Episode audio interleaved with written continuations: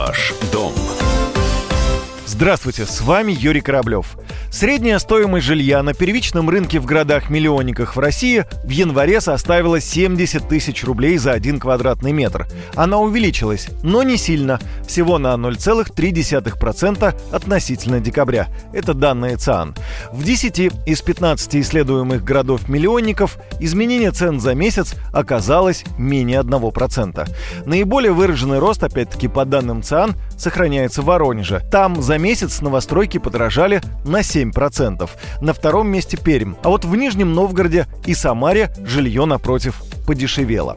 До послания президента Федеральному собранию я был уверен в том, что жилье в России в этом году будет только дешеветь. Ну, может быть не дешеветь, назовем это коррекцией цены. Но после того, как глава государства объявил о новых программах господдержки, есть вероятность, что квартиры не только не станут доступнее, но и, скорее всего, подорожают. Эксперты расходятся во мнении. Запускаемые властями программы господдержки, начиная от выплат по материнскому капиталу на первого ребенка, льгот льготной ставки 6% для семей с двумя и более детьми, заканчивая дальневосточной ипотекой под 2%, это все позитивно отразится на рынке, и каких-либо колебаний не будет.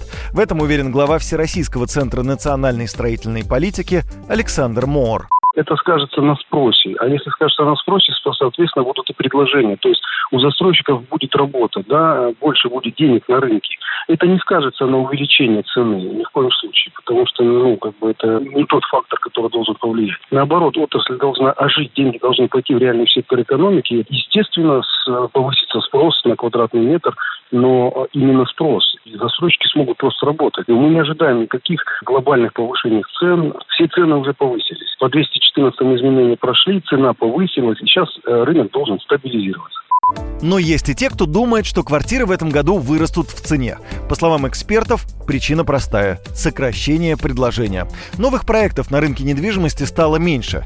Если еще полгода назад в стадии строительства находилось 130 миллионов квадратных метров по всей стране, то теперь только 100 с небольшим. Размер потенциального предложения на рынке жилья сократился на 20%.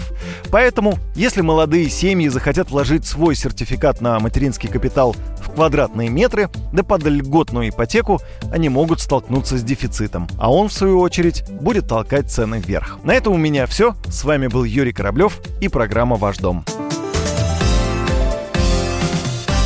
Ваш дом